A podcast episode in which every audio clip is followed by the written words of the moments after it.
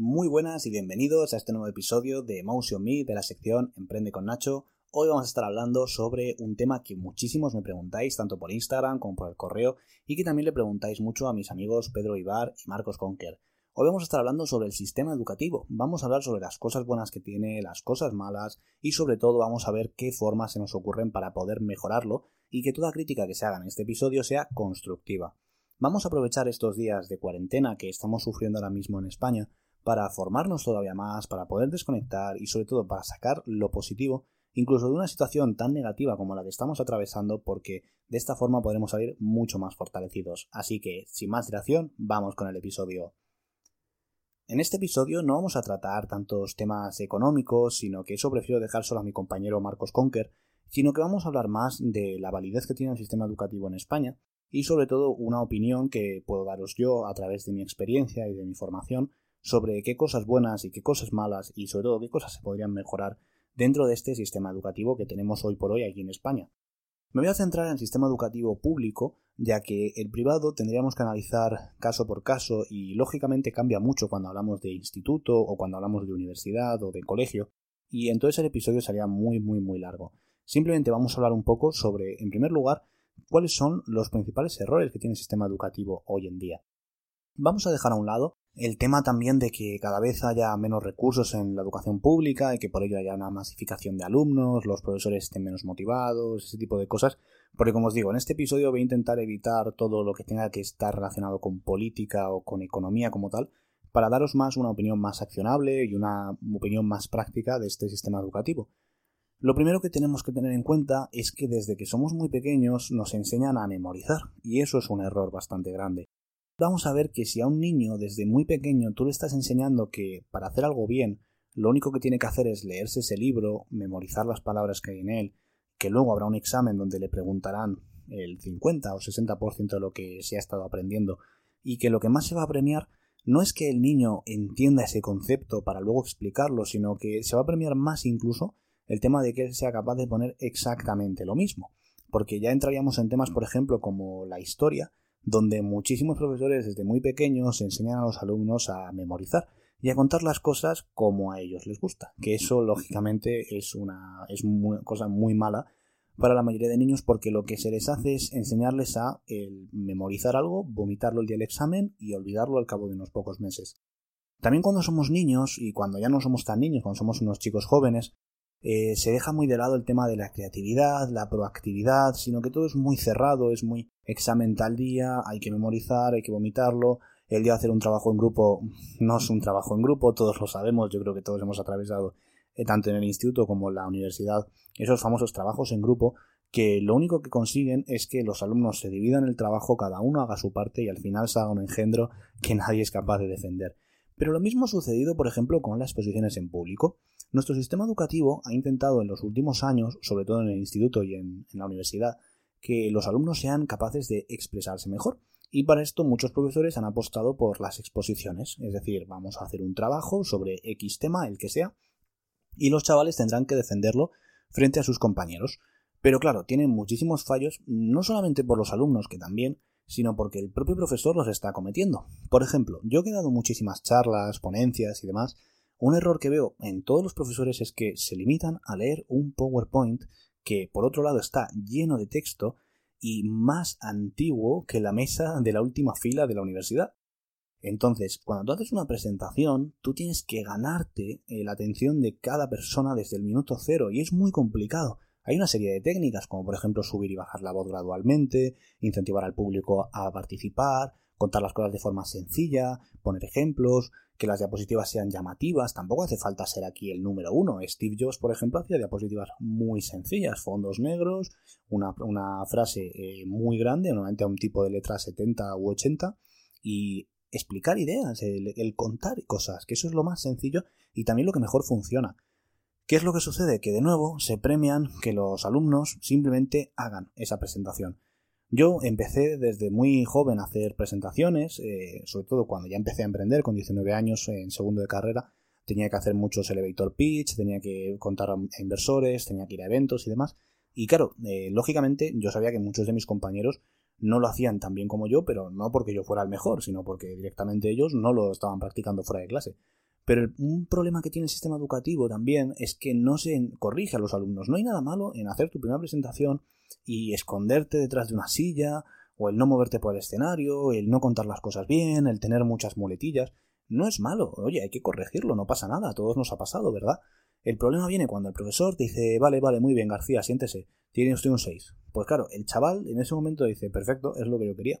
Se sienta y no ha aprendido nada, cuando en realidad lo que tendríamos que hacer es decir, mira, Toda esta metodología que estamos haciendo de exposición se basa en que vosotros tengáis un conocimiento sobre un tema y que podáis defenderlo. ¿Qué es lo que sucede? Que la mayoría de gente no se prepara ese tema, simplemente tiene un folio que va leyendo, además se ponen muy nerviosos, muy nerviosos, muy nerviosos, y lo único que hacen es vomitarlo, y claro, el profesor también, pues quizás por un tema más humano, dice, joder, pues pobre chaval, qué mal lo está pasando, venga, algo rapidito, lo ha contado más o menos bien, venga, le hago dos preguntas y para casa.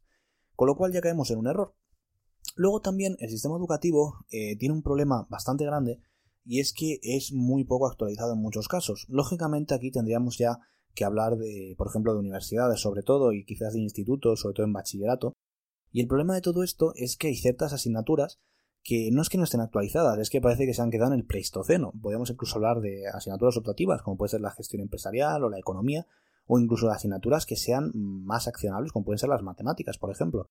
Eh, yo creo que hace poco leí un informe sobre los datos que tenemos en cuanto a nuestros alumnos en matemáticas, este famoso examen que nos hacen a todos, creo que es con 14 años más o menos, o 15 años, y España estaba a la cola de Europa. Y esto no es porque seamos más tontos o más listos, que también, seguramente, sino más por un tema de hábitos. Por eso me gusta mucho lo que comenta mi amigo Pedro Vivar, porque él es un hombre de hábitos y lo tiene muy claro. El problema aquí es que cuando nosotros desde pequeñitos vamos a aprender matemáticas, eh, tendemos a asociarlas a algo malo, algo negativo, algo feo. De hecho, yo creo que todo nos ha pasado que las matemáticas en algún punto de nuestra vida se nos han atravesado.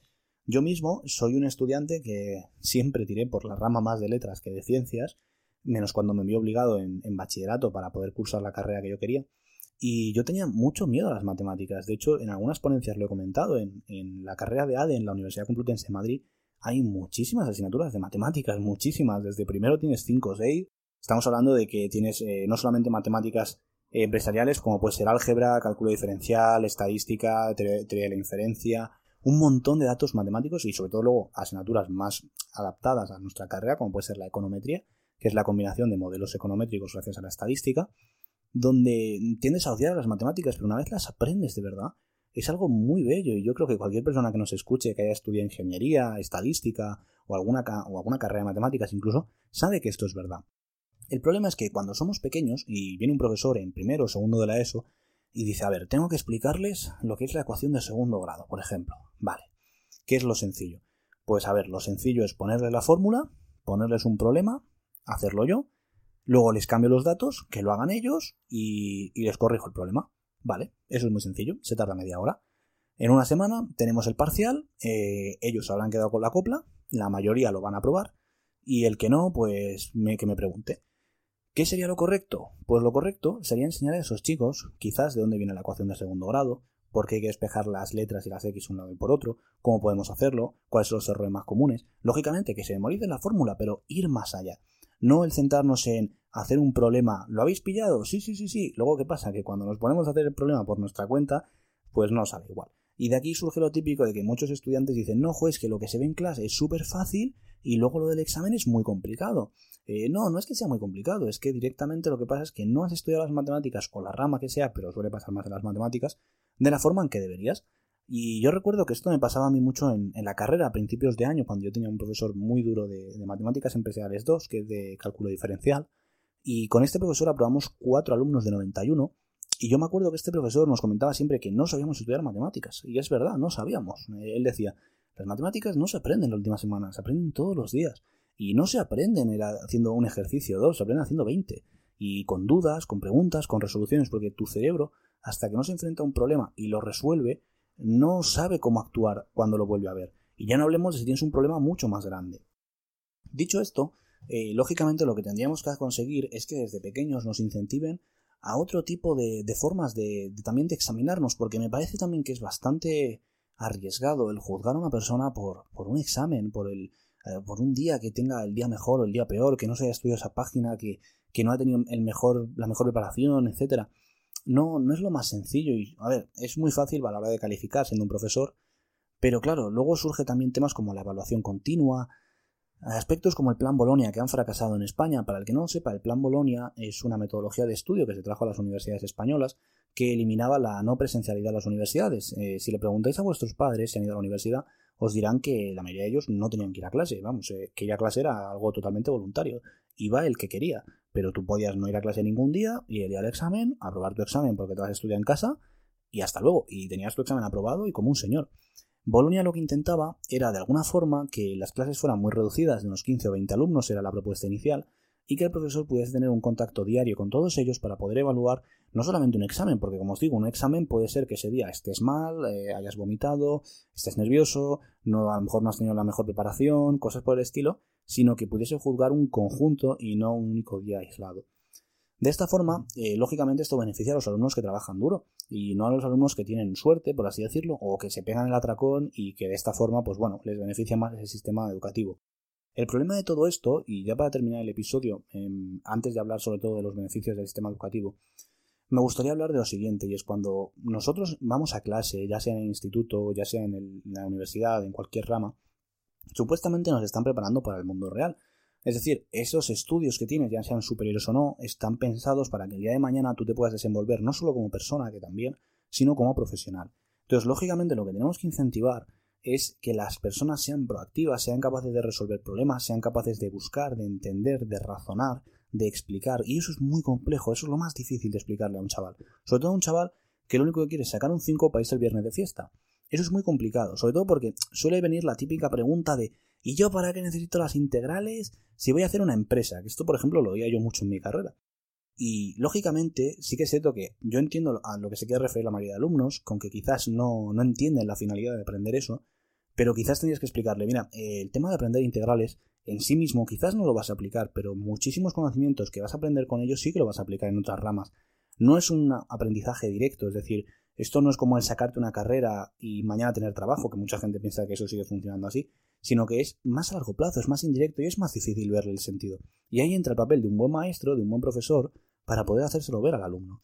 Pero lógicamente tampoco quiero decir con esto que el sistema educativo sea fatal en España. Lógicamente tiene muchas cosas que mejorar, pero también tiene muchas cosas buenas. Por ejemplo, en España es uno de esos pocos países todavía en los que puedes estudiar incluso una carrera universitaria independientemente de tus ingresos. Ojo, no digo que sea fácil, ¿vale? Yo he conocido a muchos compañeros que han tenido que estar trabajando a jornada completa y estudiando y ha sido muy complicado para ellos también porque, como digo, no quiero hablar en temas de política y demás, pero se han reducido muchísimo las ayudas, las becas, etcétera, y esto ayuda a que mucha gente no pueda estudiar. Pero sí que es un país en el que hoy en día, si quieres, puedes hacerlo. Igual tienes que estar más años, igual tienes que trabajar mucho, tienes que currarte el doble, pero puedes hacerlo. Es decir, no es imposible el acceder a una buena universidad en España, eh, por ejemplo en países como Estados Unidos. Mm, es mucho más difícil, sobre todo porque, aunque allí tienen el famoso crédito estudiante, que para el que no lo sepa, tú puedes entrar a una universidad de las más caras, con tus notas, lógicamente, tienes que tener unas notas, y si no tienes dinero para pagarla, eh, puedes llegar a un acuerdo de tal forma que el gobierno te hace un préstamo estudiantil eh, y lo avala frente a la universidad para que cuando tú acabes esa carrera y empieces a trabajar, haya un porcentaje de tu sueldo que vaya a pagar ese crédito. ¿Qué es lo que sucede? Pues que igual cuando acabas una carrera tienes una carga de 100.000 dólares a tus espaldas y que tienes que pagar. O sea, imagínate que ahora que tú has acabado la carrera, tener que devolver un crédito de 100.000 euros, además de comprarte tu casa, tu coche y hacer las cosas que tú quieres hacer. Pues imagínate la presión a la que te estás enfrentando. Con todo esto, hay bastantes cosas buenas en el sistema educativo español. Como te digo también, yo creo que la mayor bondad que podemos encontrar en este, en este sistema educativo son los profesores y los maestros que de verdad tienen vocación. Yo una de las cosas que no entiendo es que magisterio, que es una de las carreras que yo considero más importantes para nuestra sociedad, tenga un 5 de nota media y haya muchísima gente que se meta en ella por descarte. El trabajar con niños, o el trabajar con alumnos, o el trabajar dando clases, es complicado. Porque como te digo, no se trata de leer un libro y de que saquen un 5, se trata de enseñar. Se trata de que un niño pueda aprender o un chaval pueda aprender. Entonces, en ese sentido, la mayor bondad que podemos tener siempre en nuestro sistema educativo no va a ser un programa, no va a ser unas cifras mejores o peores, no van a ser unas estadísticas, va a ser que haya verdaderos profesionales concienciados y sobre todo que estén motivados. Me he encontrado a muy pocos profesores así en mi vida y casualmente a todos los que me he encontrado siempre estaban muy quemados, no tenían ganas de seguir. Y esto, por ejemplo, cuando es un funcionario público del Estado, por ejemplo, un profesor de instituto o un profesor de colegio, pues bueno, va a aguantar ahí toda su vida. Pero yo os voy a poner un ejemplo ya para terminar. Yo tuve una asignatura en la carrera que se llamaba macroeconomía, que en sí mismo no es una asignatura muy complicada, pero sí que era muy difícil aprobarla por el, por el, bueno, por el grupo de profesores que había, ya que el porcentaje de aprobados era en torno al 2-4% anual. De hecho, era una asignatura que cambiaba varias veces al año, bueno, al, cabo de varios años solía cambiar y demás, y era bastante difícil aprobarla. Yo creo que fue la asignatura que más me costó aprobar con diferencia, de hecho la suspendí con un 4,995 y tuve que repetirla. Y a todo esto, cuando la repetí, me encontré a uno de los profesores a los que estoy más agradecido en toda la carrera, y este profesor, que se llama Alfonso, por si me está escuchando, era un profesor que se dedicaba a trabajar en el banco, en el, banco perdón, él, era econometra, y luego daba clases por las tardes en la universidad. Y yo trabé muy buena amistad con él, al final acabé aprobando la asignatura, trabajándome mucho todos los problemas, ejercicios y demás, pero trabé muy buena amistad con este profesor y el tema fue que, claro, eh, él me decía en un punto determinado, decía, mira, yo mm, gano mucho más dinero en el banco, me da mucho mejor, tengo muchos más medios y al final estoy un poco hasta el último pelo de la coronilla de tener que venir aquí, no tener medios, que no me haga caso ni Dios, que la burocracia de la universidad sea siempre la misma y que luego encima hay alumnos que, pues claro, que te tocan las narices, no, lo siguiente, encima estamos hablando de alumnos de 20, 20 y pico años que no son niños, o sea que si eres mayor para irte de fiesta el viernes, eres mayor para estudiar el domingo también, creo yo. Entonces, el problema que tienen estos profesores de vocación y estos verdaderos profesionales es que no se les dé todos los medios que necesitan, que no se les cuiden y que al final se mire más una cifra que se mire más este tipo de cosas. Con esto terminamos el episodio de hoy, espero que te haya gustado mucho, gracias por llegar aquí hasta el final. Recuerda que si tienes cualquier duda o cualquier pregunta me la puedes hacer por Instagram, donde me encontrarás como arroba nachoportillo11. Además estoy subiendo allí contenido a diario, vídeos, preguntas y respuestas. Pásate, que yo creo que te va a gustar bastante lo que hay. Y también, si prefieres, puedes dejarme un comentario aquí, te lo agradecería mucho para ver un poco cómo, bueno, qué te ha parecido el episodio, si te ha gustado, si prefieres que toque otros temas. Y a partir de aquí también puedes proponer cualquier tema que quieras que toque en esta sección para poder analizarlo más adelante. Pueden ser casos de empresas, puede ser alguna reflexión, alguna cosa que te llame la atención y lo tendré en cuenta. Con esto terminamos el episodio de hoy, espero que te haya gustado mucho, compártelo si es así y nos vemos en el próximo episodio.